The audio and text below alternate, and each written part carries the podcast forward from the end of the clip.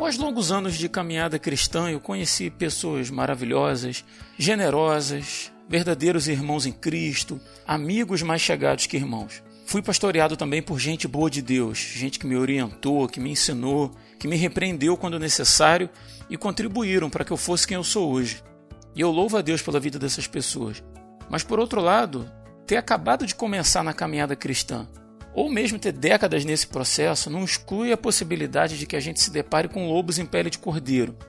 Líderes mal intencionados, manipuladores, que caminham a anos-luz daquilo que Jesus deixou como legado para cada um de nós. E o pior, eles arrastam muitas pessoas consigo.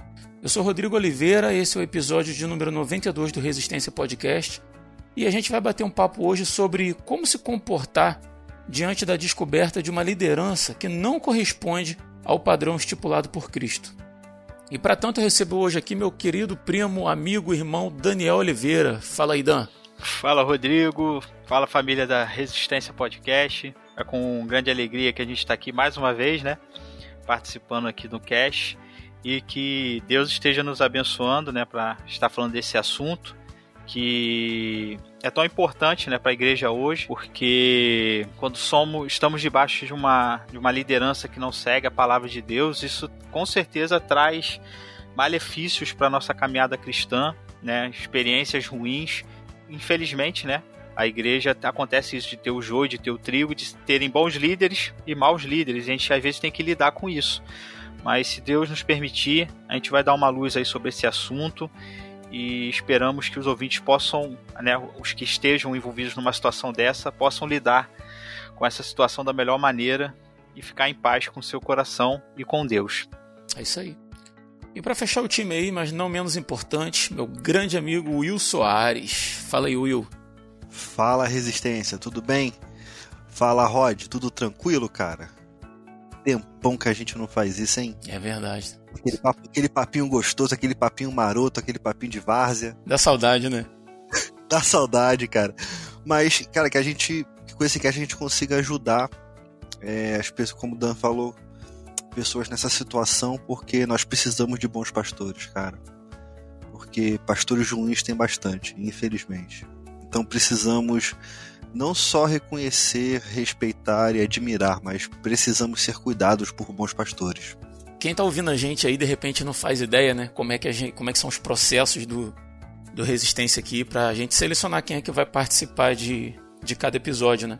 Mas aí eu recebo as sugestões dos ouvintes pelo Instagram, pelo, pela Confraria Resistência. O pessoal que grava também né, dá sugestões de, de pauta para a gente fazer. Eu tenho algumas ideias e anoto também aqui e tal.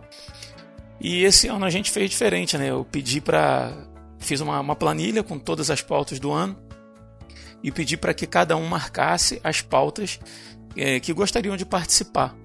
Né, claro, dentro do número de participantes que a gente estipulou aqui, né, mas a gente tem uma certa liberdade de escolher aqueles assuntos que a gente gostaria de falar. E isso é legal, de certa forma, né, porque nesse episódio só o Daniel e o Will marcaram, uh, dizendo né, claramente que gostariam de participar. E aí a gente acaba falando sobre aqueles assuntos que a gente tem mais familiaridade ou que a gente já viveu. Então, assim, acho que para a gente partir aqui, para a gente começar esse primeiro bloco, vou fazer uma pergunta que para mim a, a, resposta é meio óbvia, mas o ouvinte não sabe, né? É, vocês já passaram por esse tipo de situação na caminhada cristã? Vocês se depararam com lideranças que caminhavam distante daquilo que, que, que, é, que se designa como ensinamento de Cristo, como evangelho, como uma vida cristã sadia, como uma liderança sadia. Vocês viveram isso na, na caminhada de vocês? Por isso vocês escolheram falar sobre esse episódio? Então, é, deixa, deixa, eu deitar aqui no divã. Porque. porque, cara. É... Senta que lá vem a história. Vou mexer em feridas, né? É, cara, eu vou te falar, são cicatrizadas, tá? Admito que, que estão cicatrizadas. Foram uhum. cicatrizadas por, por, por um pastor no último quando eu congreguei no Rio de Janeiro. Pastor João, um beijo pro senhor. É, porque eu fui, já fui expulso de duas igrejas, né? Deixa. Dan, Dan, Dan sabe disso. Daniel sabe disso, você também sabe disso. É, isso não necessariamente faz a liderança ser ruim, né? De repente era uma liderança que tava só ligada em você, né? a liderança tava certa, né? Mas, mas, mas o que acontece? A pregação de púlpito ela, ela era ótima. Só que a ação fora dele era uma ação ruim. Uhum. Era, uma, era uma forma de, de liderar, de gerenciar as coisas de forma um pouco ruim. Talvez devido a pressões da vida, porque a gente sabe que, que só porque tem um PR antes do nome não quer dizer que não tem não viva e não esteja sujeito às coisas que nós estamos vivendo aqui. Com certeza. Só que a forma. É, é eu, não, eu, não, quero expor a, a, situação porque envolve mais coisas, mais pessoas e uhum. tal. Mas. Envolve, envolve judeus, prostitutas. não, né? Não, não, não. É não, outra não. história. Não, não. Uhum. É outra, outra situação. mas, mas, como envolve terceiros, não envolve só a mim, né? Uhum. É, essa, é, foi uma situação que foi muito mal gerenciada, foi muito mal engembrada. É, a, na, nessa primeira igreja que, a gente foi, que, que eu fui expulso, é, foram podando, podando, podando, até que chegou numa situação que foi assim, cara, ou você fica ou você sai. É isso. E, da, na segunda eu, fui literalmente convidado a, a me retirar, porque a gente contestou que já tinham três cultos que não tinha pregação, era só, era só louvor. Caramba! Foi, foi isso. E, quem, quem o Daniel sabe também onde é. Daniel, o Daniel Congrego esteve comigo nos dois momentos. Nos dois? Foi, sim, senhor. Ah. Fala aí, Daniel, não me envolve nisso não, cara. sim, não, sim, sim. Sim, senhor. Na, na, não, nas, é. nas, duas igrejas, você sabe o que é, das duas igrejas. Ah, tá. A segunda. Se é. faça de desentendido, Daniel. Vocês dois fecharam duas igrejas. Isso. Fechamos não. Se bem que hoje em dia as igrejas também não existem mais. Olha aí. Mas. Deus pesou a mão, hein? Deus pesou. Tá vendo? Foi lidar com o ungido, olha aí, ó. Toma aí, ó. Mas. Mas o que acontece, cara? É... Na segunda, quando a gente contestou isso, nós fomos, nós fomos colocados, fomos eu e mais duas pessoas, e o pastor falou assim, gente, eu queria convidar vocês a se retirarem. O Daniel já não estava mais. É, eu queria convidar vocês a se retirarem, tal, tal, tal, tal, tal, tal, tal porque não dá para vocês são impastoreáveis, papapá. E eu tinha meio que prometido para mim nunca, nunca mais pisar em uma igreja. Né? Eu falei assim, cara, não, vou, não quero, não tô mais afim, chega. Até que eu fui para a segunda igreja do Nazareno, lá onde eu fui tratado, fui curado e por aí vai. Mas a forma, a, a, a, gente, a gente tem que prestar atenção não só no que o cara prega, porque muitas vezes o que se prega é muito bonito, uhum. toca a gente na emoção. Mas só quando você começa a conviver e a ver a liderança do pastor, sabe, como ele não só como ele trata as pessoas, mas como ele trata situações de crise, que é aí que a gente começa a entender como é que, como é que funciona essa, essa questão de, de é, líder bom, líder ruim, é, verdadeiros líderes, líderes falsos, sabe? Eu não duvido que aquelas pessoas é, mereciam ter um PR antes do nome, sabe? Mas comigo foram líderes ruins, uhum. sabe? E, e, tem, e vamos botar assim, ainda tem isso, tem, tem líder que é bom para algumas pessoas, tem líder que é ruim para outras. E isso acontece também. É. Uhum. Sabe? A não, ser que seja, a não ser que seja muito escancarado, sabe? Que a pessoa pregue prosperidade, que a pessoa chegue e pregue é, é, diz, é, aquela barganha com Deus de dízimo em troca de benesses, aí é outro papo. Você tá falando Mas... daquela liderança mais, mais light, assim, ela. Num primeiro momento parece que é uma coisa sadia, parece que está cumprindo princípios bíblicos, mas a partir do momento que você começa a se envolver mais no trabalho, está mais próximo, Isso. você percebe algumas situações esquisitas, né? Sim. E, e, gente, e, eu acho muito. É porque o pastor fica numa situação que ele é uma situação muito limite, né, cara? Porque, por conta da raiz católica no Brasil, enxerga-se o, o, o pastor como o vicário do Filho de Deus sabe? Como se ele fosse o substituto de Deus na Terra. É isso, uhum. basicamente isso, assim que se enxerga. E não é isso, sabe? Não é isso. Ele é um cara para cuidar das ovelhas de Jesus. Ponto. Então, é, é, exigir uma perfeição dos pastores, eu acho também que é. E muitas vezes a, a, alguns pastores se colocam nessa posição de ter que ser perfeito, ter que estar perfeito. E muitas vezes cai. A gente já viu Jimmy Swaggart, a gente já viu Billy Graham. Billy Graham, não, perdão. O.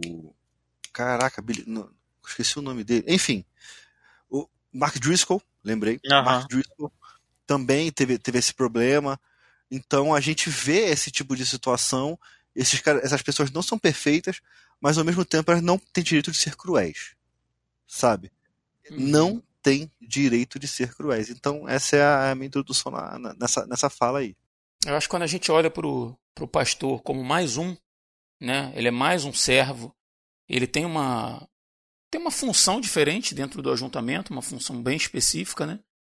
Talvez não tenham tantos outros ali dentro que exerçam a mesma função, mas ele é só mais um irmão em Cristo, né? Exato. Não é o pai apóstolo, não é o, o representante de Deus diante daquela igreja. Ele é só mais um irmão, né? E eu acho que é exatamente isso que você falou. O brasileiro vem dessa cultura católica papal, né? E aí ele olha para a figura do, do, do, pastor como uma, alguém acima de todos os demais, né? É, eu, ve, eu vejo muito isso em certos lugares quando as pessoas chegam para o pastor para pedir é, para ele, ele intervir em qualquer tipo de situação. Por, uhum. por exemplo, quando, ah, pastor, não sei o que, ora por mim, papapá, papapá, pastor vai e ora. Beleza. Aconteceu uma outra situaçãozinha, pastor, pelo amor de Deus, ora por mim, papapá.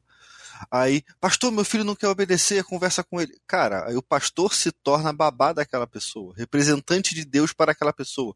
Porque, ela, porque, ela, porque aquela pessoa ou não foi ensinada, ou ignora o fato dela estar a um joelho de distância de Deus. Uhum. Sabe? E isso acontece uhum. muito. A gente vê isso em, em, qualquer denominação. Muitas vezes isso parte da própria liderança, né? Que cria essa imagem para controle, né? Parte, exatamente. Exatamente.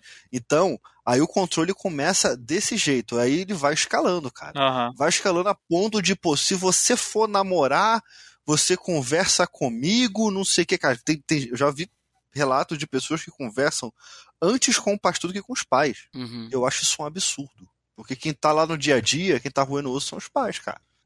Sabe? Então, eu acho que o pastor também ele tem que ir até certo ponto. Se a pessoa não quiser que ele entre, ele simplesmente não pode entrar. Para mim, para mim é assim que tem que funcionar. Uhum. Então, é, eu acho que tem que ter esse bom senso da liderança também. Mas isso aí a gente pode, pode entrar mais pra frente. Sim, sim. E você, Dan, já passou por alguma situação uhum. dentro disso que a gente está conversando aí? Quer dizer, já é porque o Will já, já entregou, já deu spoiler da sua parte, né? Mas enfim, vai lá. Não, eu, como o Will falou, é, eu tive um problema com um pastor, né? Ele teve um posicionamento e eu me posicionei contra, né? Estava acontecendo um problema dentro da igreja, né? Ele recebeu um e-mail de uma pessoa, uma pessoa mandou um e-mail para ele, ele deu uma resposta usando a Bíblia para justificar a posição dele. E eu não achei consistente o posicionamento bíblico que ele quis apresentar. E aí eu respondi todo o texto que ele tinha escrito, eu rebati o texto dele todo. E aí ele não gostou, mandou um e-mail para mim uhum. lá e não falando sobre os pontos que eu contrapus os pontos dele, mas mais me, me, me denegrindo. Querendo... E aí a situação ficou meio, ficou assim, ficou muito chata, né? Eu falei para ele, ó, que Deus, eu fiz o segui a instrução de Davi, que Deus julgue entre mim e ti. E aí eu peguei a minha sacola e saí fora, né? E. Eu acho que eu lembro disso, cara. Eu acho que tem bastante tempo, né? Foi, foi em 2008. Eu não concordei, às vezes a gente tem. A... Acontece essas coisas com posicionamento. Eu não gostei do posicionamento que ele tomou, mas ele quis se justificar na Bíblia. Eu achei que a justificativa dele não foi correta e eu rebati. Eu acho que eu surpreendi ele porque na igreja a gente estava lá, mas muito quieto, quase não Nessa época a gente já não estava fazendo muita coisa. Talvez ele não esperasse que eu fosse, né, que ninguém fosse se manifestar com, em relação ao que ele tinha escrito, que muitas pessoas na igreja tinham meio que uma adoração por ele, pela pregação, pelo jeito que ele pregava realmente muito bem. Que é muito comum, né? Isso, é isso. Comum. Não, uhum. cara, é tipo assim, como o Will falou, eu não posso dizer que ah, ele não, não, não é um cristão de verdade. Não uhum. posso dizer isso. Mas naquele momento, naquele dia, naquela hora, naquela defesa dele ali, daquele ponto, ele, ele não foi correto. E aí eu achei que não, tava, que não estava correto, me posicionei, né? E quando você se posiciona, você tem que arcar com as consequências disso. E aí acabou tendo um, um rompimento. Eu preferi uhum. seguir a opção de Paulo e Silas, cada um foi para um lado, né? Paulo e Barnabé, na verdade. E ele seguiu com, com. Não fiquei lá, sabe, perturbando, não sei o que, querendo provar que eu estava mais certo, não sei o que. falei, você pensa de uma forma, eu penso de outra, beleza, segue com o teu caminho, segue com o teu ministério, eu vou seguir o meu caminho. Foi a decisão que eu tomei. Ficou claro que a gente fica chateado, porque eu gostava, tinha muito, uhum. tinha muito carinho por ele. Provavelmente ele é, sentia um carinho por mim, né? A gente tinha uma amizade, uma brincadeira lá, mas toda vez que tem um atrito é muito ruim, né? Mas infelizmente aconteceu, mas eu na, a minha opção foi, foi retirar, sabe? Segue com o teu ministério, faz as coisas que você acha que você deva uhum. fazer. Eu discordo, como eu discordo, vou botar o meu, o meu saquinho nas costas e vou embora. Foi a decisão que, que eu tomei na época. Infelizmente essas coisas acontecem, mas a gente tem que a gente tem que se posicionar. Se a gente não concorda, eu não achei bíblico a, o posicionamento dele e me opus. Como ele não quis voltar atrás, eu não tinha como seguir com ele. Se ele pensava de uma forma, eu pensava de outra. É, eu vivi um, uma situação assim. Eu fui criado na igreja presbiteriana, né? E dentro da igreja presbiteriana eu não tive problemas com isso, não. Mas uma época eu caminhei fora numa determinada igreja e me dava muito bem com, com uma liderança lá da igreja e tal. E só que, ah, cara, na caminhada cristã é engraçado, né? Tem coisas que a gente, no começo, a gente vai tomando aquele leite, aquele leite com água, ralinho e tal, e aquilo vai satisfazendo, né? Mas conforme vai passando os anos, a gente vai crescendo, vai lendo, vai aprendendo e tal, a gente começa a perceber algumas situações estranhas acontecendo. E nessa igreja, especificamente, o problema é que não havia pregação do evangelho, não havia pregação de Bíblia, havia quase uma situação de, de afagar o ego da pessoa, de propostas, de pregações propostas para a pessoa ser bem sucedida na vida dela e tal. Uhum. E fugia muito, cara, muito a Bíblia, assim, se usava escritores assim por fora, sabe? Pegava livro de um escritor fulano de tal escritores até cristãos, assim, mas que. Era quase um culto ao ego, né, cara? É, cara. Você definiu bem. Um culto ao ego. E então, assim, se falava aquilo que, que agradava, aquilo que não causava incômodo, que não, não, não se confrontava o pecado e tal. E, e aí eu fui procurar o pastor para conversar com ele, né? E aí ele disse, uhum. acho que eu já contei isso há muitos anos atrás aqui no Resistência. Ah, eu não preciso pregar a Bíblia. Eu posso pregar aqui, ó. Ele pegou embaixo assim, eu tenho o livro aqui do fulano de tal, tem o Augusto Cury, tem o Mike Murdock, tem o Morre Cerulo, são só, só, só o top do, do, do, lixo. E eu falei, cara, mas você não está pregando a Bíblia, pastor, e tal. Não, mas eu não preciso disso e tal, bateu de frente.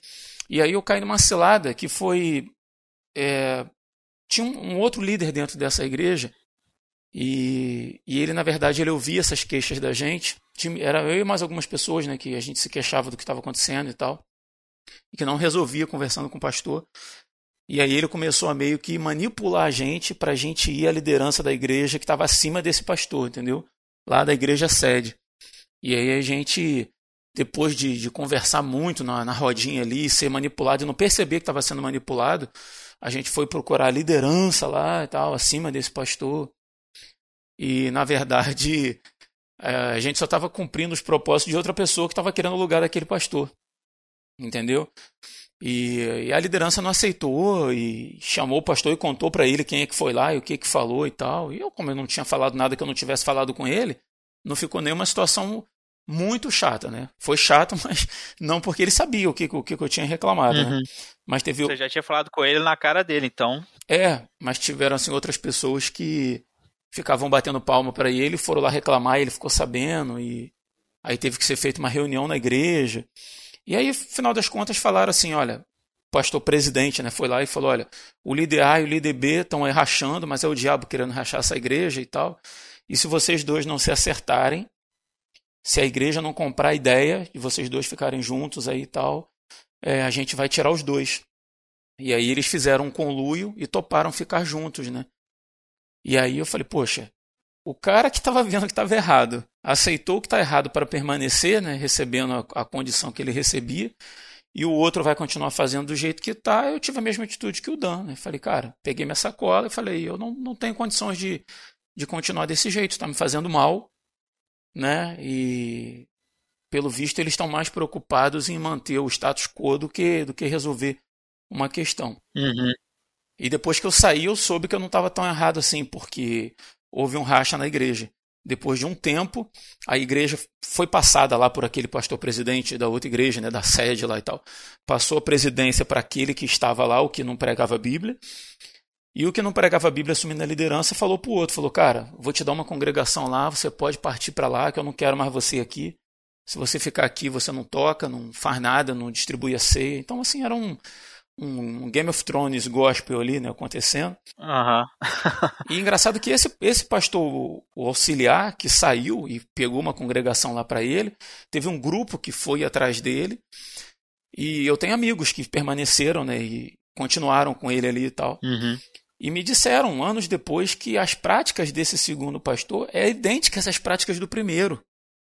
Eram idênticas, o tipo de coisa pregada, a forma de culto, a forma de condução do, do da igreja era idêntico àquela. Então, assim, não estava preocupado, que é uma, é, uma, é uma forma clássica de levar, sabe?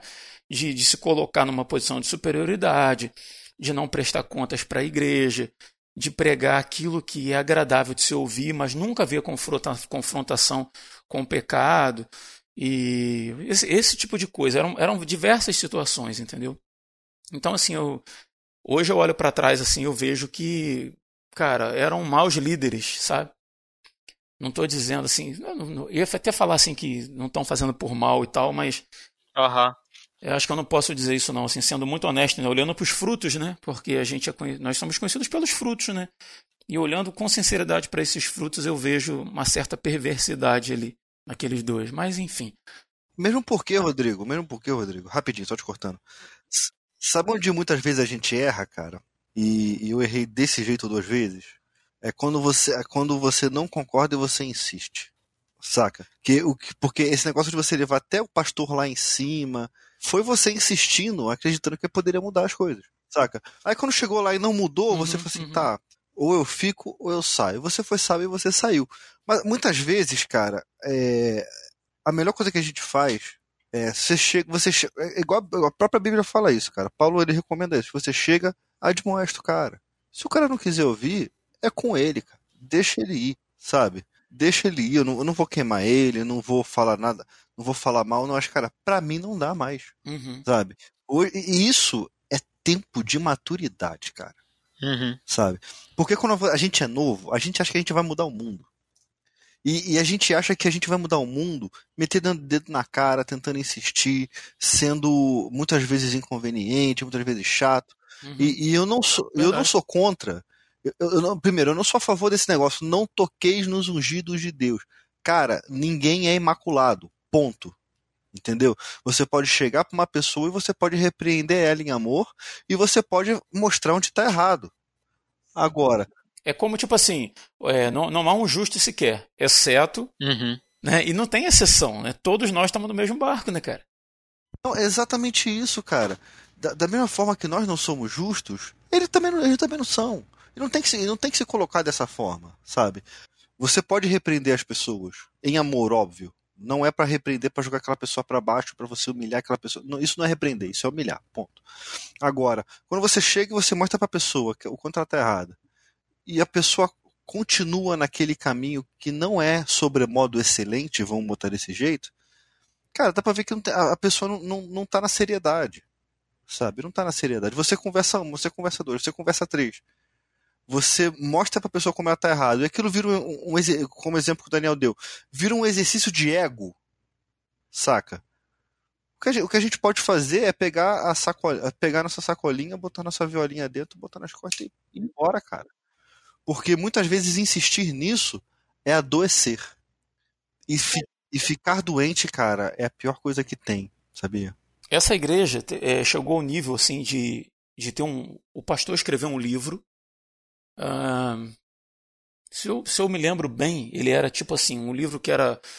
Cada capítulo começava com uma letra do alfabeto e cada capítulo falava de um aspecto do. um aspecto de Deus, né? Então, tipo assim, começava com A, aí amor. Aí ele escrevia letra A, amor. Letra B, bondade. Só que a, o, o, livro era tão ruim que ele não ia até Z. Entendeu? Ele para, parava lá em, sei lá, no meio de uma letra lá, ele parava e tal. faltou, faltou a letra do alfabeto. É, e o pastor fez o lançamento do livro num domingo à noite. Então, tipo assim, o culto foi de lançamento do livro. Tinha uns banners gigantes pendurados lá com a, com a cara do pastor, dos lados lá do, no, no púlpito da igreja, né, dos dois lados lá. E o culto foi isso, cara. Música para o lançamento do livro, falar sobre o lançamento do livro, e pregação nenhuma. Como você falou, a música, o, o culto foi isso, entendeu? Era um evento social. Era um evento social. E é o tipo de coisa assim que a igreja comprava como uma coisa absolutamente normal. Entendeu? E, e talvez aí já tivesse um indício da, da postura que eu teria, que eu deveria ter adotado. Ao invés de bater de frente, simplesmente, olha, não, tá dando para mim, estou saindo e tal, né? Pegar minha, minha sacolinha e sair. Agora eu pergunto para vocês, é, vocês falaram que saíram e tal, né? E se fosse hoje, vocês fariam da mesma forma, vivendo o que vocês viveram? Se fosse hoje, vocês fariam da mesma forma ou, ou agiriam diferente em alguma coisa? Se passassem por uma situação parecida? Essa situação que aconteceu comigo, por muitos anos depois, eu tipo assim, eu saí, mas eu fiquei assim, eu tenho que ver, eu tenho que ver ele de novo. Porque para mim a, a, situação não tinha ficado resolvida. Até que eu olhasse na, tipo assim, olhasse na cara dele de novo, de boa. Não, tipo assim, pra dizer, aqui, ó, você não me destruiu, né? Não, não por causa de ego, mas por causa de, de, de, tipo assim, daquela sensação de, tipo assim, eu preciso encerrar esse assunto em definitivo. Eu preciso ir lá uma última vez, né? Porque por muito tempo eu. Não, eu, tipo assim, na época quando teve a, a eu tive um embate com ele, eu cheguei na casa dele, ele estava até reunido com outras pessoas lá, e eu conversei com ele, tipo assim, depois que ele já tinha mandado o um e-mail, me, me, me, me o e-mail dele ele não foi tão cortês, né? Assim, o Will não sei se chegou a receber o. Na época o Will tá, passou isso comigo. Se pá, eu tenho até hoje esse e-mail. A resposta. Não, é, é, eu até apaguei, cara. Eu lembro de todo o contexto da história, do, o, o que foi escrito, o que não foi escrito. Mas no dia que ele deu a resposta, né? e que eu respondi ele também, eu fui lá na casa dele, abracei ele. Eu não sei se ele achou a minha atitude como uma falsidade, ou como ninguém fala aí, eu até chorei, falei, falei, pô, eu não queria que a gente estivesse passando por isso. Eu falei, eu, eu, eu me admiro com o senhor. Falei para ele, eu não concordo com o que o senhor escreveu. Estou mais uma vez aqui reiterando na sua frente que eu não concordo. Eu não tiro nada do que eu escrevi, mas eu não gostaria de estar vivendo o que a gente tá, o que a gente está vivendo aqui. Mas infelizmente aconteceu. Eu só estou aqui vindo na tua frente né? Eu falei isso até chorando, uhum. falei, ó, eu só tô vindo aqui na tua frente para dizer que eu não sou teu inimigo. Eu não tô aqui pra estragar o teu ministério, o que for. Eu só não concordo. Ponto. Eu não tô aqui pra. É, pra, tipo assim, mostrar que eu vou virar o teu. O, o, seu Darth Vader, que eu vou te perseguir, que eu vou acabar com a tua igreja, que eu quero o teu mal, etc, etc. Eu não concordo, mas eu não te odeio. É, é isso que eu quis passar para ele. Mas muitos anos depois, eu sempre fiquei com isso, eu tenho que encontrar ele mais uma vez. E aí eu a, falei com a, minha, com a minha esposa, não sei o que, na, na época a gente não estava nem casado ainda, mas eu falei, eu vou lá. Eu sei que a igreja ainda está funcionando, eu sei que a igreja está aberta, eu vou lá. Foi lá, assisti um culto, pregou, pregou muito bem, uhum. não sei o que, abracei ele, abracei a esposa, não sei o que. Mas, tipo assim, eu fiz aquilo para mim, tipo assim, tipo, eu não quero mais levar, porque essa mágoa no meu coração, eu não quero levar esse rancor, eu quero encerrar aqui se, se, ele levou, se ele ficou magoado comigo, aí não é problema meu, mas eu precisava colocar isso para fora. Fui lá assistir o culto, me recebeu muito bem, né, não, não me tratou mal de, de maneira nenhuma, mas eu precisava encerrar aquele assunto. Eu falei, eu não posso, é, eu precisava fazer isso, né? Fui lá, fiz o que eu precisava e, não, e, tipo assim, me livrei desse peso. Porque por muito tempo eu carreguei, tipo, uma mágoa, um ressentimento. Até o tempo que eu fiquei fora da igreja, depois uhum. foi por causa desse do, do, acontecimento desse evento. Eu tentei ficar lá na outra igreja que o Will ficou, mas eu tava tão desanimado que eu saí sozinho, sem, sem, sem ânimo de, de congregar. Eu me animei, comecei a ir lá na, na, na outra igreja, mas me afastei. Parei, simplesmente parei de ir porque eu não, eu não tinha mais ânimo para estar tá dentro de ambiente de igreja. O, o, o, o, tanto quanto eu tinha me magoado. E aí, quando eu voltei a frequentar a igreja presbiteriana, eu comecei a. Eu fui tratado, uhum. né? Eu até não tenho um depoimento aqui lá no, no, no, site, né? Nessa época, eu, que depois que aconteceu essas coisas, eu comecei a me questionar como cristão, etc, etc, etc. Porque quando eu voltei na igreja presbiteriana, eu me senti restaurado. E aí as minhas mágoas, toda aquela, aquela época de trevas que eu estava vivendo passou. E aí quando eu estava vivendo essa fase boa, eu falei, eu preciso voltar lá e reencontrar ele, para eu ter certeza que eu tô curado disso. Então foi por isso que eu voltei. Eu fui lá, olhei na, na assim, o vi cara a cara, conversamos, falamos, assisti o culto, tipo assim, eu tô curado. Eu tenho certeza que eu vou sair daqui, eu vou poder continuar com a minha, com a, com a minha caminhada, porque eu não tô sentindo mais ressentimento. Eu consegui entrar, consegui assistir o culto, consegui, consegui assistir ele pregar e não fiquei ali me remoendo sofrendo dentro do, do, dentro daquele ambiente de igreja. Tipo, eu fui lá para mais para saber se eu estava curado, se eu tinha conseguido me curar de tudo isso que tinha acontecido. E aí eu segui o meu caminho, de como estou seguindo até hoje. Então, para mim foi importante fazer isso. Se eu tivesse que, se tivesse acontecido na época, eu acho que assim, eu era mais imaturo, eu era mais jovem, né? Talvez eu tivesse lidado com mais experiência mas eu acho que eu refutaria os mesmos pontos, tentaria conversar, talvez, talvez teria insistido um pouco mais. Eu acho que eu saí assim muito imediatamente. Se eu tivesse voltado no tempo, talvez eu teria insistido e ficar mais um tempo lá na igreja. Porque logo aconteceu, logo eu saí. Eu acho que nesse ponto eu fui muito impetuoso. Aconteceu o problema, eu decidi sair e acabou. Só fui voltar um tempo depois porque eu precisava zerar essa mágoa. Então, mas sobre refutar o ponto, é, fazer o contra-argumento do que ele tinha escrito, eu faria da mesma forma. Talvez a única coisa que eu faria era insistir, ficar mais um pouco, tipo, tentar apaziguar, porque eu falei duas, uma vez, falei pelos e-mails, falei frente a frente com ele e fui embora e nunca mais vi ele, até, essa, até esse segundo reencontro. Talvez eu faria, teria feito isso diferente. Uhum. No meu caso, eu, eu, saí de lá assim muito, muito machucado, né, cara? Muito machucado, assim, foi foi uma época assim pesada da minha vida, assim. Mas antes de sair, eu ainda fui no gabinete dele para conversar, né? Uhum. E dizer que eu ia sair e tal. E ele tentou me dar uma, uma desqualificada, né?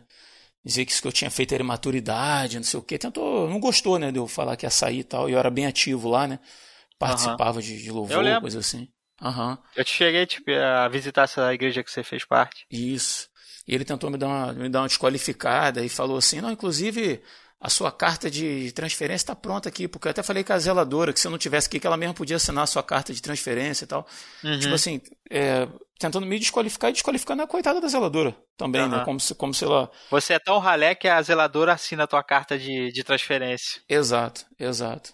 É uma forma até de desvalorizar a própria zeladora da igreja, né? Não, não é uma postura cristã. É, verdade. E aí ele, não, tá aqui sua carta, pode levar. Eu falei, não, não preciso de carta, não. Para onde eu tô indo, as pessoas me conhecem, eu não preciso de, de referência, não. Não, mas eu tô te dando que eu não sei o que lá e tal. Aí me deu assim, eu falei, não, eu deixo lá no porta-luva, então, se, se precisar para alguma coisa, tá lá e tal. Aí, aí, foi uma situação assim bem, bem chata, sabe?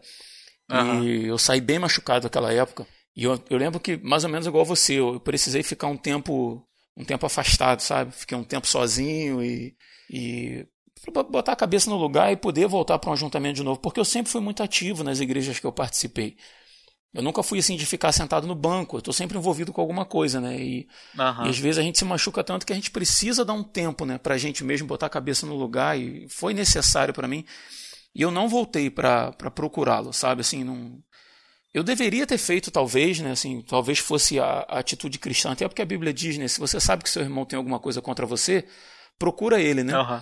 Acerta com ele lá antes de você trazer a sua oferta e tal. Mas na época eu não fiz isso e os anos foram passando e, e as coisas, a, a, poeira senta com o tempo, né? E eu não procurei, sabe? Estando certo, estando errado, assim, eu, eu não procurei e a, e a vida seguiu e hoje eu acho que já não caberia mais, sabe? Sim. Porque já tem realmente muitos anos. Eu até soube agora há pouco tempo que ele, que ele foi afastado lá da, da denominação, cara, e eu não sei porquê, mas colocaram um outro pastor no lugar dele. Eu até estranhei, porque tinham entregado a presidência para ele, né? Mas colocaram outro pastor e a casa pastoral é dentro da igreja e falaram que ele se negava a sair, tava na, disse que ia botar na justiça. Uma situação assim bem complicada, mas realmente eu não sei as razões que levaram aquilo não. Mas é, comigo foi assim, né? Arrumou briga com a zeladora. é. Verdade. E você, Will, se fosse hoje, como você agiu? Eu acho que você não chegou a citar, né? Como você agiu, não. como você agiu e se você faria da mesma forma. O que acontece, cara?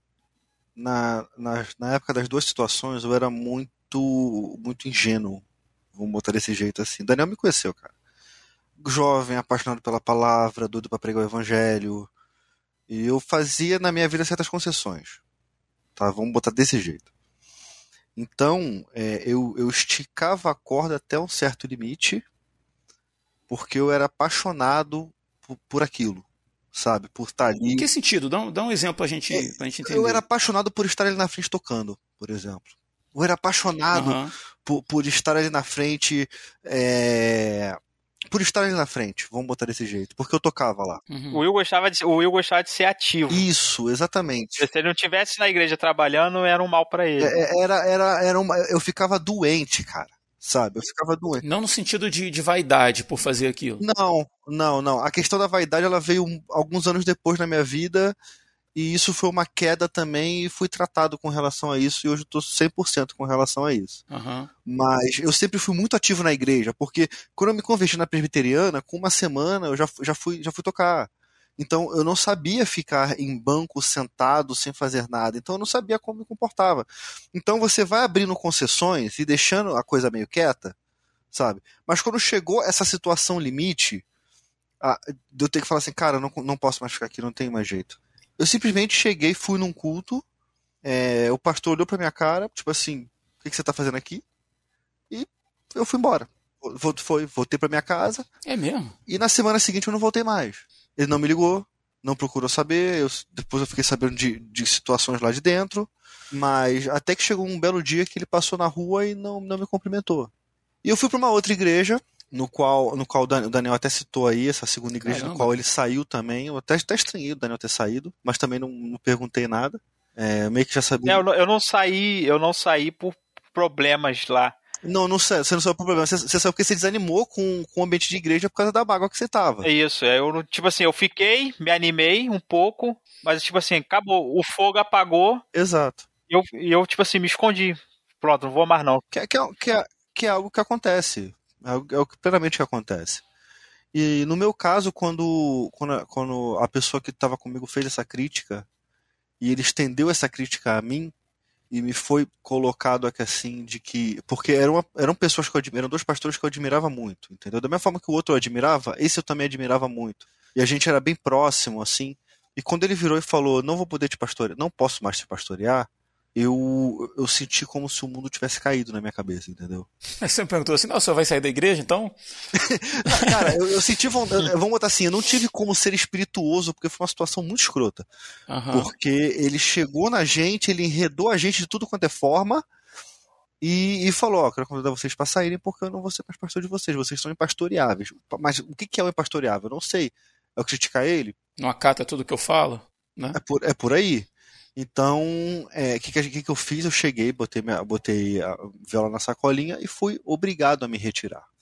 É, depois de muitos anos, eu estava num. Eu já era líder de adolescentes no, na, na Nazareno e estava saindo de um rodízio de pizza com, com os meninos e ele estava lá. E eu falei com ele, ele falou comigo como se nada tivesse acontecido, como se ele não tivesse me feito nada, entende? E ele ficou me olhando aqui assim tal, a esposa dele me olhou toda sem graça, o filho dele que era pequenininho já estava enorme. É, eu falei com ele, apertei a mão dele, peguei os meninos e fui embora. E com isso, o que, que eu entendi? É, por mais que a gente que, que, que a gente é, tenha que resolver algumas coisas na nossa vida para a gente poder ter paz, nem tudo a gente vai conseguir resolver, cara. Sabe? São situações que hoje em dia hoje em dia já não me doem mais. Me doeu por muitos anos, entendeu?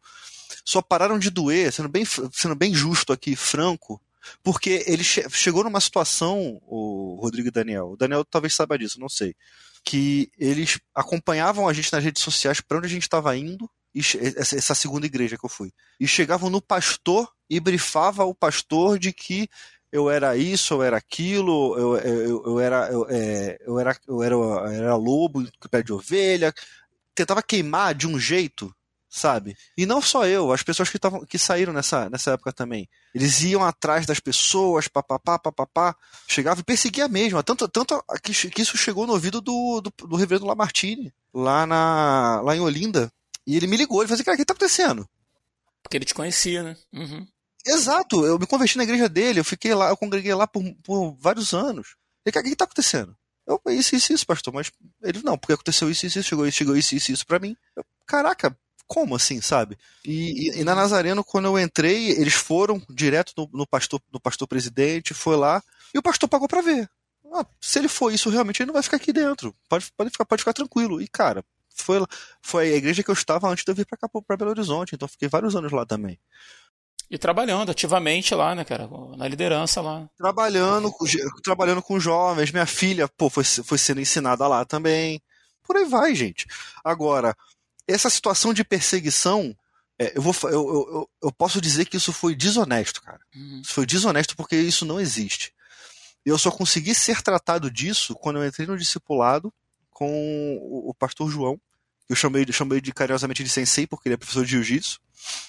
E, e, ele trabalhou muito isso em mim. Ele falou assim, cara, você precisa da graça, mas quem fez isso contigo precisa mais. Aí, eu, cara, eu não entendia isso. Eu, não, eu falei assim, cara, como assim quem me fez mal precisa mais da graça do que eu? Aí ele foi e simplesmente me explicou. Ele falou assim, cara, porque você prosseguiu com o evangelho e está tentando viver da melhor forma. Quem persegue o outro precisa conhecer o evangelho de verdade. Você está tendo graça de conhecer agora, mas aquelas pessoas talvez nunca tenham conhecido. Aí eu, puf, minha cabeça explodiu, colou o cérebro no teto.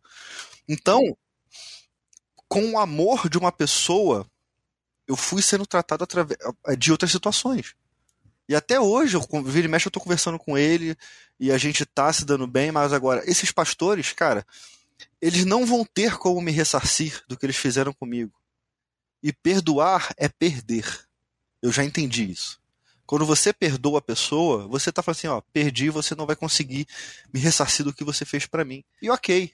Agora, se eu pudesse, é, depois disso tudo, se eu pudesse especificar o que eu faria de diferente é não deixar chegar no nível que deixou para gerar o problema que gerou. Eu faria dessa forma, entendeu? Eu não deixaria chegar nesse nível, já, puxa, já puxaria a situação, já resolveria ali, já acabou, entendeu? Para não deixar, para não se deixar agravar, entende? E no mínimo, no mínimo eu sentaria com o cara para falar assim, o que que tá acontecendo? Por que você tá fazendo isso comigo? Uhum. Se ele não quisesse conversar, cara, aí é, aí é mochilinha nas costas e tchau. Agora, no mínimo eu conversaria com a pessoa, assim. Entendeu? É, o, é o que eu faria diferente, porque é, eu fiquei numa situação limite que eu não tinha muito o que fazer. Pô, o cara te, o cara te expulsa da igreja. Tu vai, fazer, tu vai falar o que pro cara? Uhum. Não tem o que falar, cara. A igreja é dele. Tu não vai falar. Ele não, ele não tem que prestar conta para ninguém. O que, que você vai fazer? Não tem muito o que fazer, sabe? Mas eu não deixaria chegar no nível de agravamento. Entendeu? Nesse nível de agravamento. É, é difícil a gente tratar disso porque existem casos e casos. Né? De repente o pastor, sei lá, porque respondeu mal uma pessoa e a pessoa tomou, ah, pra, acabou com a minha vida porque respondeu mal, né? Ah, o pastor lá na hora de apertar minha mão não falou meu nome, não sabia meu nome, aquilo me magoou e tal. Mas tem casos sérios, cara. Tem, tem coisas que a gente fala de, de pessoas machucadas dentro da igreja, né, por liderança. Eu conheço caso de um casal de dentro da igreja, de uma determinada igreja, não da minha, e o cara adulterou com uma pessoa de dentro da igreja. Uhum.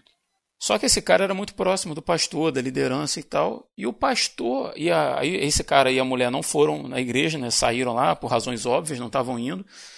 E a pessoa que é a esposa traída, que era membro da igreja, continuou indo na igreja. E o pastor convidou a traída a se retirar da igreja. Caraca, mano. Porque não pegaria muito bem uma vez, uma vez que o traidor e a adúltera iam continuar indo na igreja, ia ficar uma situação meio chata, ele convidou a traída uhum. a se retirar da igreja.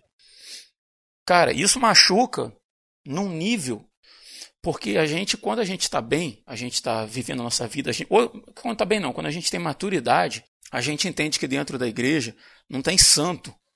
Dentro da igreja tem pessoas comuns, né? Pessoas que machucam e são machucadas, injustos, pecadores, alcançados pela graça. E digo mais, tem até outros que não foram alcançados pela graça e estão ali, porque o trigo e o joio crescem juntos. Então a gente lida com todo tipo de pessoa. Mas, cara, mas tem algumas posturas que a gente espera de um líder, que a gente espera de, do, do, do pastor da igreja, que elas têm que se coadunar com, a, com o evangelho de Cristo. O que foi feito ali, Rodrigo, é, desculpa te cortar, é culpar a vítima. Uhum. É basicamente, é você punir a vítima sem ela ter como reagir, cara. E, e, bem ou mal, é uma coisa que tem que estar tá na cabeça na, na, na, cabeça do ouvinte, seja ele pastor, seja ele membro, que quem tem o microfone tem a narrativa, sabe? Quem está ali na frente, ele, ele é aquela figura que vai chamar a atenção, que as pessoas vão respeitar. Então isso tem que ser feito com muita parcimônia. Porque muitas vezes o que você fala vira lei. E as pessoas vão entender isso, vão aceitar isso, e às vezes vão crucificar uma pessoa inocente porque a pessoa colocou mal uma palavra. Uhum. É, é, é isso que tem que ficar claro. Verdade, verdade. E você citou aí, Will, um ponto importante que é a questão do perdão, cara. E aí, se, se a gente aqui nesse programa está falando sobre maus exemplos, eu quero deixar um que talvez eu já tenha dito no ar, mas é uma definição de perdão. Um amigo meu, pastor Gilmar, e que ele disse certa vez, eu nunca mais esqueci: perdoar é decidir ficar com prejuízo para si.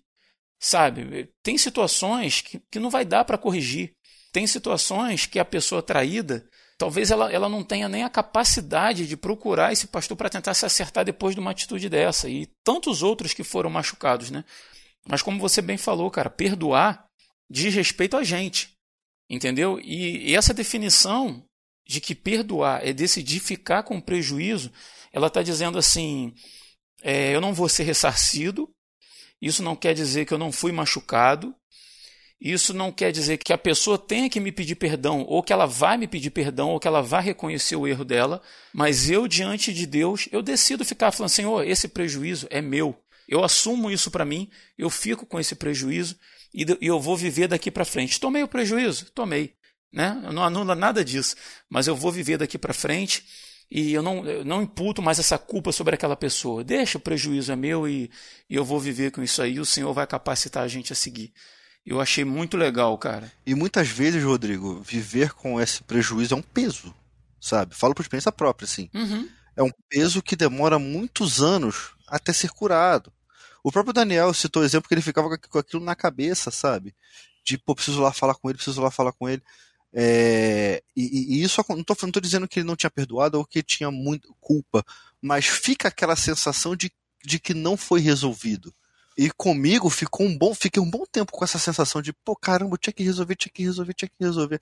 Assim que eu cruzei com um cara, com, com um desses pastores e fui falar. Fui dar, fui, fui falar com ele, ele passou direto, como se, cara, se ele pudesse, ele passar por dentro de mim. Tipo aquele bug do FIFA que tinha antigamente. Então, cara, então, uhum. infelizmente, nem a gente não vai conseguir resolver tudo com todo mundo. E, e eu falo isso com tristeza, porque eu queria sentar com ele, ouvi-lo e falar como eu me senti, sabe? Eu queria, eu queria ter, eu quero ter essa oportunidade de fazer isso. Mas eu sei que, cara, como você mesmo falou, talvez não, não caiba contexto. Talvez não caiba contexto, talvez. E talvez ele não aceite também, porque é um negócio que talvez ele queira esquecer que foi um trauma enorme para ele também. E para os outros pastores também, talvez seja um, um trauma enorme para eles mas a gente tem que fazer o, melhor, o nosso melhor, cara, para tentar resolver o máximo dentro da gente. Muito bom. E Dan, se a gente pensando no nosso ouvinte aí, cara, é, de repente ele está numa situação que ele começa a desconfiar né, do que está acontecendo. E aí, na verdade, são duas perguntas em uma. A primeira, como identificar um falso líder? A gente falou a questão de tempo, de maturidade, mas nem todo mundo tem. Né? Nem uhum. todo mundo tem tempo de caminhada, nem todo mundo tem maturidade na caminhada. Mas dentro da tua ótica, como identificar um falso líder, um líder que não caminha de acordo com o evangelho? E eu gostaria que você desse a sua orientação pessoal. Você já meio que falou sobre isso, né, de como você agiria, mas como o nosso ouvinte deve agir se ele estiver vivendo numa situação dessa hoje em dia? Então, é, a melhor maneira de você identificar né, o caso aqui que a gente contou aqui, eu não considero, no meu caso, que esses pastores eram falsos pastores, né? Igual extremos que aqui foi um problema, um momento, uma decisão errada onde se equivocou. Então, até nesse ponto, quando a gente leva para o extremo, que é o que a gente está querendo abordar aqui, do falso líder, é, é o rompimento com a escritura. É quando o cara uhum. começa a tomar decisões baseados no que ele acha, ou quando ele vai usar a escritura, só que ele vai torcer, né? Ele vai fazer igual o diabo fez ali na tentação de Cristo. Pegou os textos fora de contexto, né? Botou pressupostos ali e queria que Cristo desafiou Cristo usando a uhum. Bíblia. Uhum. Então, quando a gente tem um, um, um, conhecimento bíblico mais aprofundado, é a melhor maneira. Porque se a gente não, não tem intimidade com a Bíblia, a gente também não vai nem conseguir reconhecer quando o pastor está falando alguma coisa que, que, de, que é contrário. Né? Como o, você, a tua própria história aí, Rodrigo. Você começou a ver um posicionamento. Como é que uma igreja vai funcionar se não tem pregação bíblica, se não tem exposição da palavra de Deus? Né? Como é que um, um, um pastor pode tomar decisões fora da Bíblia, sendo que ele deve ser um defensor da Bíblia? Né? O apóstolo Paulo, em Coríntios, capítulo 11, ele fala, é, 2 Coríntios capítulo 11, verso 4, Se alguém vos tem pregado um Jesus, que não é aquele que ensinamos, ou se recebeis um outro espírito, que não é o espírito que creio, recebestes, ou ainda o um evangelho diferente do que tendes abraçado, a tudo isso muito facilmente tolerais, né? O apóstolo Paulo está criticando aqui a igreja de Corinto, que abraçou os falsos apóstolos, porque eles eram bons de oratória, bons de, de, de, de, muitas coisas, eloquentes, falavam bem, pregavam bem, mas a sua, a, a sua pregação era totalmente contrária àquilo que Paulo tinha ensinado. Então, a gente vê hoje que a igreja ela tem ficado refém de falsos líderes porque a própria igreja tem rejeitado o que a palavra de Deus tem para falar. Jeremias, no capítulo 5, no verso 30, ele fala uma coisa que é muito interessante. Coisa espantosa e horrenda se anda fazendo na terra. Os profetas profetizam falsamente, e os sacerdotes dominam de mão dadas com eles, e é o que deseja o meu povo. Porém, que fareis quando essas coisas chegarem ao seu fim? Quer dizer, Jeremias está criticando aqui que o povo ele não está só criticando os falsos profetas e não também só os sacerdotes, mas o próprio espírito do povo. Porque hoje a, a, a igreja evangélica né, à luz do que a própria palavra de Jesus falou, que quando que os apóstolos seriam perseguidos, né, que a igreja ia passar por, por aflições e que falsos pregadores da palavra de Deus iam se levantar. Cristo previu isso, Cristo profetizou o surgimento desses falsos apóstolos. Paulo endossou isso, que quando ele estava para ser preso lá no livro de Atos, ele fala isso: ó, a igreja se preparem, porque quando eu for entregue à morte, eles vão se levantar. Então, a igreja ela uhum. tem que zelar pela palavra de Deus, pelo estudo da palavra de Deus. E a gente está vivendo numa época em que a palavra de Deus está sendo desprezada. Se a liderança, se a gente começa a identificar isso, a gente pode muito bem aqui, ah, identificar na liderança, ah, a liderança está acontecendo isso, está acontecendo aquilo. Mas e a, e a igreja em si mesmo? Será que nós temos no, nos dedicado essas é, depois que eu passei por essa época de, de aflição, de, de, de, tormento, até mesmo de pecado, quando eu me afastei, eu me, me afastei de, em definitivo, né, reneguei o, o, os valores, estava tão machucado que eu não queria, não queria saber de igreja, e daqui a pouco eu estava magoado com a igreja, e daqui a pouco eu estava pecando contra Deus, né? Que aí, quando eu fui restaurado na igreja presbiteriana, a primeira coisa que eu passei a fazer é voltar a estudar a palavra. comecei a reler, ler, ler, ler, ler, ler, a me encher da palavra de Deus. Então, para identificar um falso líder, só tem uma maneira. Você não pode ser tão ter tanto, tanto tempo, mais maturidade, ou ter muito tempo de igreja, mas a gente tem que ter domínio da palavra de Deus. E o que a gente pode fazer é buscar. Gente, se uma coisa que eu sempre falo, se, se nessa geração né, em, to, em, todas as épocas da igreja, né, se a igreja ali do tempo da igreja de Atos já tinha os falsos apóstolos, se na época de Paulo e João eles já estavam escrevendo, combatendo os falsos apóstolos, quanto mais hoje. Mas o que que eles sempre bateram? Só tem um jeito de repelir essas pessoas. É com a palavra de Deus, é voltar para o ensino, é voltar para o estudo. Se da mesma forma que existiam falsos apóstolos tanto na igreja primitiva como existe hoje, falsos pregadores, existem os verdadeiros pregadores. E o que, que os verdadeiros pregadores falam? O Evangelho de Cristo. E o que, que o Evangelho de Cristo fala? Fala sobre arrependimento, fala sobre mudança de vida, fala sobre santificação, fala sobre luta contra o pecado, sobre rejeitar as coisas que, que, que são contrárias à palavra de Deus. Se o teu pastor não está pregando isso, só está focando em coisas que são secundárias, que Jesus falou que é, buscai o meu reino e a sua justiça e as demais coisas vos serão acrescentadas. Jesus mesmo fala, são os gentios, né, o, falando para os judeus, né, os gentios é que procuram todas essas coisas, comer, vestir, trabalho, casamento, esposa, ter filho ou não ter filho, não sei o que, são coisas secundárias quando o reino de Deus é prioridade. E o reino de Deus, a prioridade é o quê? É a mudança, é a salvação que Cristo veio dar.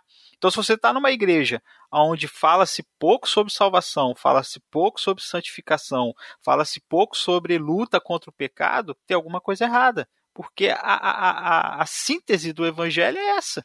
Você vai ver todas as pregações do João Batista pregou o arrependimento. Jesus, quando começou a pregar ali no Evangelho de Marcos, ele é enfático. Jesus começou a pregar o arrependimento. Os apóstolos, começaram, quando começaram a pregar no livro de Atos, começar a enfatizar o arrependimento. Então, a gente está vivendo numa época que a igreja está buscando aquilo que não é essencial para a Escritura, aquilo que não é essencial para o Evangelho de Cristo, que não é, não é essencial para a mensagem cristã, que é o novo nascimento. Então, é necessário sim um estudo aprofundado da Escritura e caçar os bons pastores. Eles estão aí na internet. Você pode recorrer hoje à internet, né? Eu falo que a internet deu voz para todo mundo. E ela, inclusive, deu voz para os bons pastores. Eu sempre, toda vez que o pessoal pede uma recomendação para mim, eu falo, pô, coloca ali no canal do YouTube do pastor Augusto Nicodemos. O cara faz estudo bíblico do livro inteiro. Ele está fazendo, tem exposição do livro de Gênesis, tem exposição do livro de Romanos, que é um livro bastante complicado, né? Muito debatido no, no, no campo teológico. Tem 68 sermões do livro de Romanos que é um livro importante, uma das cartas mais importantes do apóstolo Paulo. Então você entra no, no site do, do, do, do pastor como Augusto Nicodemo, você vai ver que tem conteúdo bíblico, explicação, ponto por ponto. Então, nós temos que nos encher, porque às vezes a gente fica só reclamando, ah, o meu pastor é assim, ah, o meu pastor é assado e não sei o quê. E você? E eu? Temos buscado esse estudo, temos buscado esse aprofundamento, ou a gente só vai ficar reclamando do pastor? Porque procurar perfeição também, independente da igreja que você tiver, cara, é burrada, porque o teu pastor vai deslizar também, porque ele é humano, né? Sim, assim como a gente. E até para que um deslize dele não faça ser considerado um falso mestre, porque ele pode errar, é preciso ter exatamente esse conhecimento que você está falando, né? Sim. Tem que, se, tem que se buscar a, palavra de Deus, tem que se aprofundar na, na palavra de Deus, até para corrigir, para exortar. Tipo, uhum. quando a gente teve, quando eu tive meu embate, a, a minha a minha intenção não foi a enfrentar o pastor, foi mostrar que os pontos que ele tinha defendido não não correspondiam ao que a escritura falava. Ele não quis ouvir, mas eu fiz a minha parte. Como cristão, eu fui lá e mostrei a verdade. Peguei ponto por ponto de tudo, todos os pontos que ele, que ele tratou e peguei, tratei um por um e mostrei biblicamente que ele estava equivocado. Ele não quis ouvir, paciência, mas eu fiz a minha parte, né? Uhum. E o cristão ele deve fazer isso. A gente às vezes muito, é, por causa disso do que vocês falaram aí, né, desse comodismo, não, é o pastor, ele que estudou, ah, o pastor que fez o seminário, ah, o pastor que tem que me explicar a Bíblia. A gente às vezes se acomoda e não busca esse estudo próprio. E, e a gente deixa de crescer e deixa também de, de, de, de, de ser maduro. O João ele fala que a igreja ela tinha que saber discernir espíritos. E como é que vai ter discernimento espiritual se você não tem conhecimento bíblico? Né? Uma, para encerrar aqui a minha fala, eu tenho um texto de Apocalipse que eu acho fantástico o que a revelação aqui traz quando ele está falando do falso profeta lá em Apocalipse 13, verso 11, ele fala um negócio muito interessante. Vi ainda outra besta emergir da terra, possuía dois chifres, parecendo cordeiro, mas falava como dragão. Verso 11 de Apocalipse 13. O falso profeta aqui de Apocalipse 13, ele não é identificado pela aparência, ele é identificado pelo discurso. Aparentemente, ele parece que ele é de Cristo, né? tem a aparência de cordeiro, parece um cordeiro.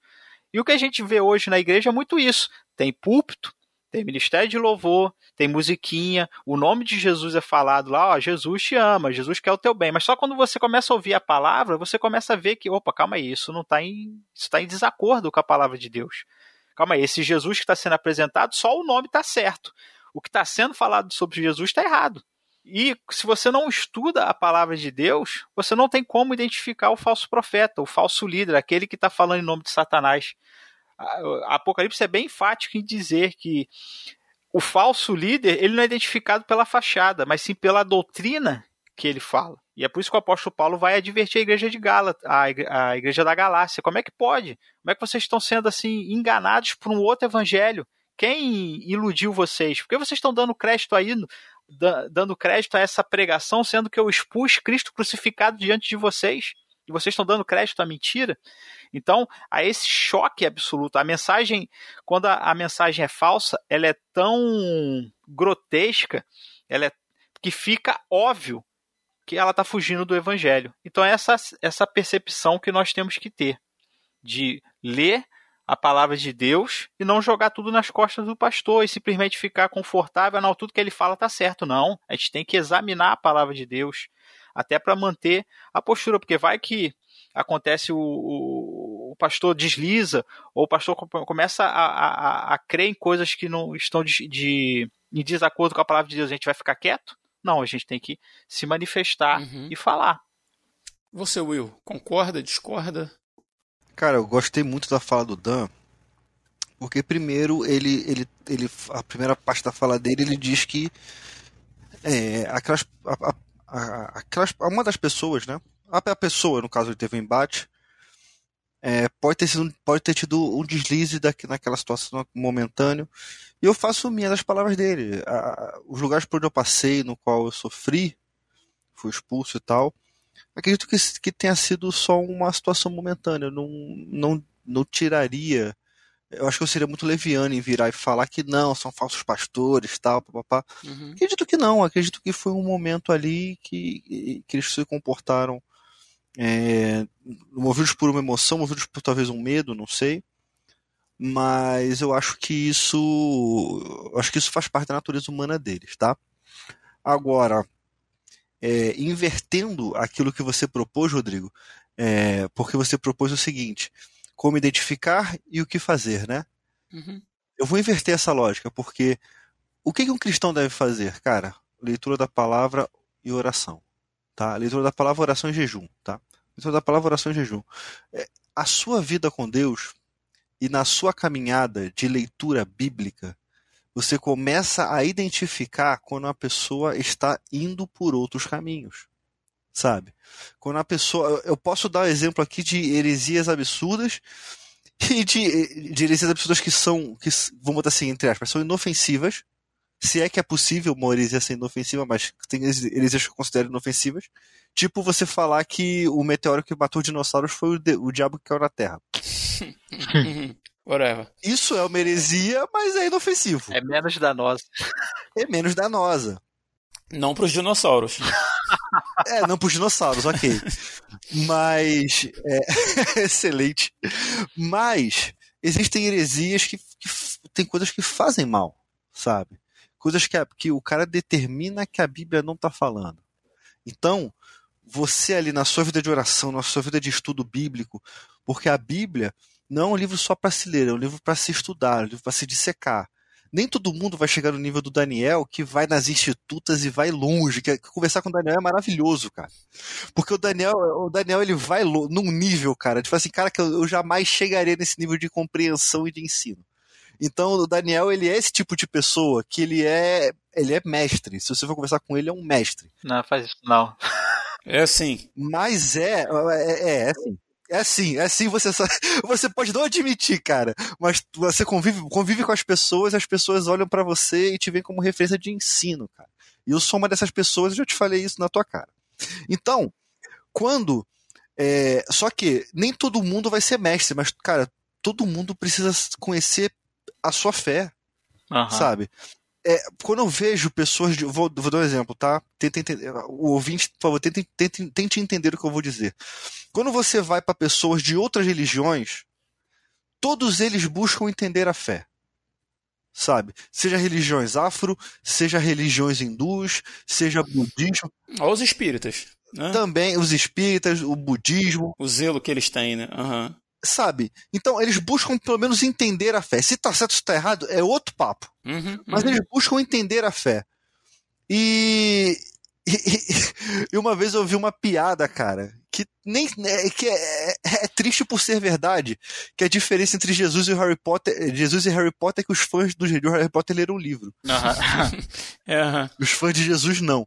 Então, quando a gente tem esse tipo de situação, sabe, de um cristão que não lê a Bíblia, um cristão que não estuda, é, é mais fácil, não vou dizer que, é, que é, é óbvio, sabe, mas é mais fácil de cair nesse tipo de situação, sabe, de lidar com falsos pastores, do, uhum. da, do evangelho do coaching, do, do, do, do, evangelho do, do, governalismo, essas coisas assim, sabe? Uhum. Do você foi nascido para governar, você é vitorioso, você é isso, você é aquilo, eu quero de volta o que é meu e por aí vai. Então, quando você é, está na, entre aspas, assim, tá, está na ignorância com relação à sua fé, mais fácil de você cair. Ponto. Ah, Will, mas é, eu sou um estudioso, sou convertido, cresci na igreja, e infelizmente fui entrei nessa situação com pastores que são assim. E cara, você identificou e conseguiu sair antes? Pô, amém, parabéns. Se você identificou tardiamente, mas mesmo assim você saiu, amém. Agora, se você ainda está, cara, ora para o Espírito Santo de Deus te direcionar para um outro lugar. Se você está e você sabe que você está, você já não é mais inocente. Sabe? Você não é mais inocente. Ali você, se, infelizmente, você se tornou cúmplice daquele evangelho ruim que está sendo pregado. E, cara, Deus me livre de um dia me tornar cúmplice desse tipo de evangelho, porque eu não sei se eu vou conseguir dormir. Porque é, é, é, é você olhar muito para as coisas dessa terra e você deixar e você ignorar o fato da eternidade. Porque o, o homem, o homem, por mais que ele viva nesse período da história do universo, Jesus fez um homem eterno, cara. Deus fez um homem eterno. Então, seja para a glória com ele ou seja para a danação eterna. É isso. Agora, uhum, com certeza. a gente tem que ter esse olhar crítico. E quando eu falo, falo olhar crítico, não é o olhar cri-cri, sabe? Porque, porque eu já fui muito assim. O, a pregação tá incrível. O cara deu um deslize e, putz, me perdeu. Não sei mais nada que o cara tá falando. Eu era assim, eu era muito assim. Hoje em dia, eu pego aquilo ali e falo assim, tá, o que, que, eu posso tirar de bom daqui? Se não dá para aproveitar nada, eu viro as costas e vou embora, cara. Agora, se eu ver que o cara cometeu, se 90% foi bom, e no, e, e no meio ali ele, ele teve um deslize, cara, ok, acontece. Só que deslize é deslize, maldade é maldade. Como eu falei, quem tem o microfone tem a narrativa. Já vi situações de pastores de púlpito criticar membros sem falar nome, mandar recado de púlpito. Cara, isso não existe. Isso não existe. Se o cara já fez um negócio desse, você já começa a ligar o alerta vermelho ali. Uhum. E, cara, muitas vezes você vai ter, você vai ter que conviver. Você vai estar convivendo ali. E na, no, na convivência, você, a, a pessoa vai se desnudar um pouco. Só que uma pessoa ela consegue enganar algumas pessoas por algum tempo, mas não consegue enganar todo mundo o tempo todo. Em algum momento isso vai, vai se mostrar. E, Will, beleza. Onde é que entra o link da vida de oração e Bíblia que você fez? Além do conhecimento da Bíblia, o próprio Espírito Santo ele vai te mostrando, ele vai te avisando, ele vai te instruindo. Porque se o Espírito, o Espírito que habita em nós, que é o Espírito de Deus, que foi soprado em Pentecostes, uhum. ele nos ensina e nos, no, nos exorta da justiça do pecado e do juízo, ele nos direciona na, na nossa caminhada cristão, cristã todo o santo o dia. Se nós estivermos em um lugar assim, o Espírito Santo vai te mostrar. Ele vai te mostrar ele vai desnudar isso para você e você toma a sua decisão. Agora, muitas vezes a gente não pode ignorar o óbvio, porque, muito, porque o óbvio está na nossa cara, como se a gente esperasse. Tá bom, Jesus, vamos lá. Se for para eu, se for pra eu sair mesmo de lá, que o Senhor chova. Pô, em Minas Gerais a gente está na época estiada, cara. Eu não duvido que Deus faça chover, cara. Muito pelo contrário. Tudo subsiste nele. É óbvio que ele pode fazer chover. Só que o que é óbvio e Deus já te mostrou, ele não vai ficar te carregando no colo, cara. É uma atitude sua. Então, para a gente arrematar, estude a palavra, ore que o Espírito Santo vai te guiar para uma igreja saudável. E como eu falei lá no começo, precisamos de pastores, pastores bons, e não bom de pregação, porque de oratória tem um monte de gente boa aí. Mas precisamos de pastores bondosos, que queiram estar com pessoas, que queiram amar pessoas e cuidar de pessoas. Porque tem muita gente precisando ser cuidada. E o que a gente vê de gente saindo magoada de igreja, cara, é, é, é, é absurdo. Uhum. Muitas, muitas vezes com razão e algumas vezes sem razão. Mas simplesmente estão. E isso é muito triste.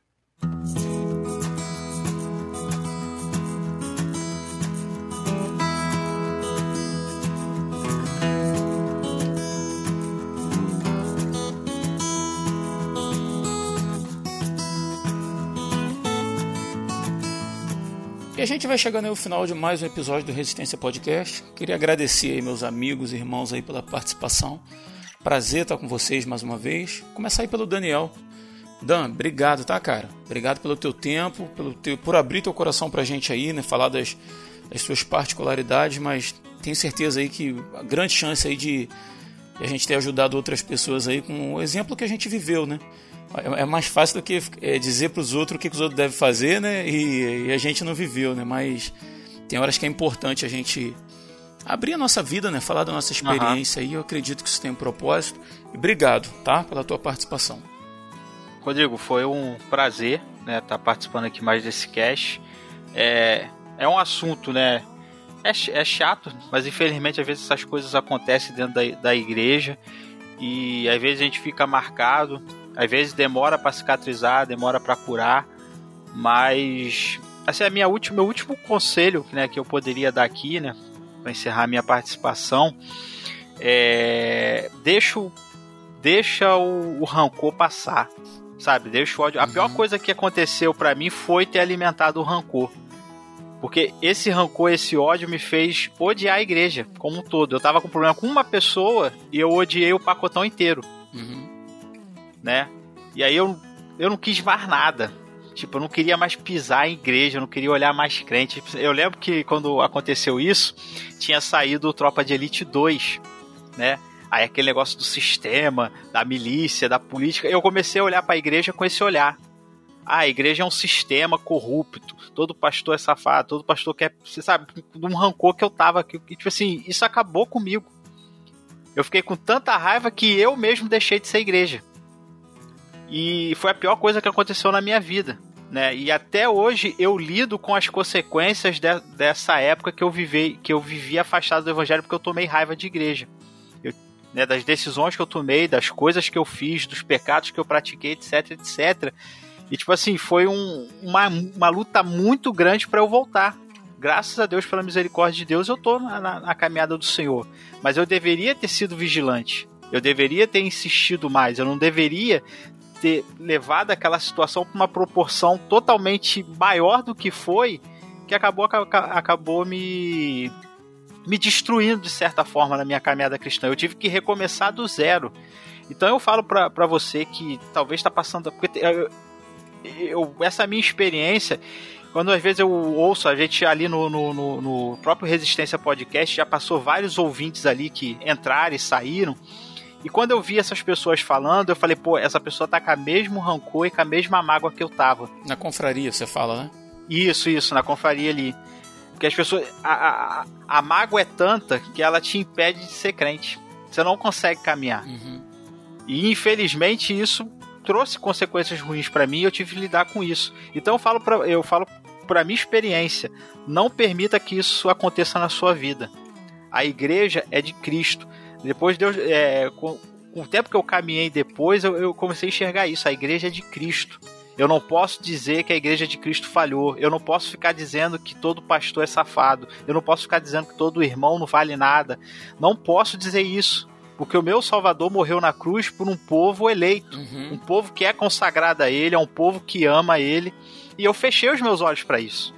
E Deus teve que me mostrar: você não é o último, você não é bonitão, você também não é perfeito, e os teus irmãos também não são. E vai caminhar com eles, né? A gente tá até voltando um pouco no cast do, do último cast que a gente gravou. Uhum. Mas eu, eu vivi essa experiência. E eu vivi as consequências de, de levar a mágoa no ápice. Né? E até por isso que eu tive que voltar e reencontrar ele. Pra tipo assim, eu zerei isso. Eu nunca mais vou. Esse, esse ferimento não vai ser mais suficiente para me fazer olhar a igreja de, com outros olhos. Hoje eu tenho uma visão que eu defendo a igreja, porque eu conheço a igreja de Cristo, a igreja que, que é triunfante. A militante é imperfeita, mas a, a triunfante é perfeita. Ela caminha, ela ama Deus e ela ama os irmãos. Então, se você está carregando esse ódio, se está carregando esse rancor, se livra disso o mais rápido possível, porque isso só vai trazer mal para você porque a gente fica cego, a gente não consegue enxergar mais Jesus e ninguém, sendo que Jesus está no coração de muitos crentes. Tem muita gente boa, tem muito pastor bom, tem muita gente de Deus. Não permita que o ódio segue o seu entendimento e segue os seus olhos.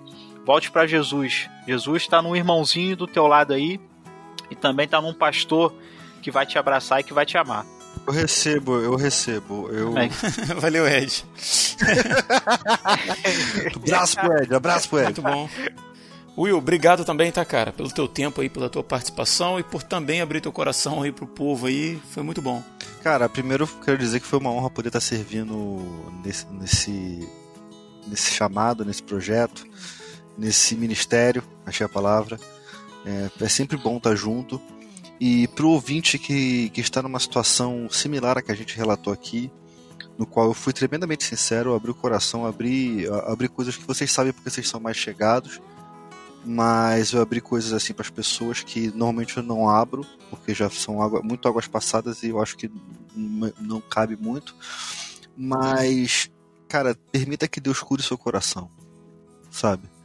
Porque muitas vezes a gente quer entrar numa peleja com Deus de ter sempre a razão. E hoje e a gente está a gente tá num, numa época de mundo, de pós-modernidade, onde a gente não quer estar, a gente não quer é, estar certo ou estar errado, a gente quer ter a razão, independente de estar certo ou estar errado. Então, muitas vezes no evangelho a gente perde. Diferente do que falam, que é só vitória, só vitória, só vitória, não. Muitas vezes no evangelho a gente perde. E perder faz parte da caminhada do evangelho. E que a gente possa entender isso. E que a gente possa viver isso. E a gente possa deixar que o Espírito Santo é, cure o nosso coração com relação a esse tipo de ferida, porque muitas vezes a gente está deixando de viver coisas maravilhosas em Deus. Eu não estou falando necessariamente de igreja, eu estou falando de, muitas vezes de uma paz que invade, muitas vezes de ter harmonia na família, muitas vezes de poder encarar o mundo de uma forma melhor, porque a gente está julgando que, so, que, que aquela pessoa me machucou, então todas me machucam. E daí, para encerrar, uma, eu vou falar uma frase do pastor Antônio Cirilo, que me foi muito importante no meio dessa, dessa, desse negócio que eu vivi. Só porque existem espinhos no jardim, o jardim não deixa de ser jardim. Uhum. É isso. Muito bom, cara. Obrigado mais uma vez aí, cara, vocês dois. E obrigado você também que ficou com a gente até o final, nosso ouvinte, né? E como eu sempre peço, ajuda a gente a compartilhar o Resistência Podcast. Compartilha aí no Instagram de seus stories aí, marca a gente lá que a gente recompartilha e a gente vai fazendo esse programa chegar a um número maior de pessoas. Se você quiser também participar com a gente lá na confraria Resistência Podcast do WhatsApp, como o Daniel falou aí, o link, tá na, o link de convite está na descrição do episódio. Assim como tudo que a gente comenta aí durante o programa, também está tudo linkado lá direitinho para você ter uh, os links aí em fácil acesso, tá bom? E muito obrigado por você ter ficado com a gente até o final. E no mais é isso, a gente vai ficando por aqui até o próximo dia 20. Eu sou Rodrigo Oliveira. Eu sou Will Soares. Eu sou Daniel Oliveira. E se você está ouvindo isso, você é a Resistência.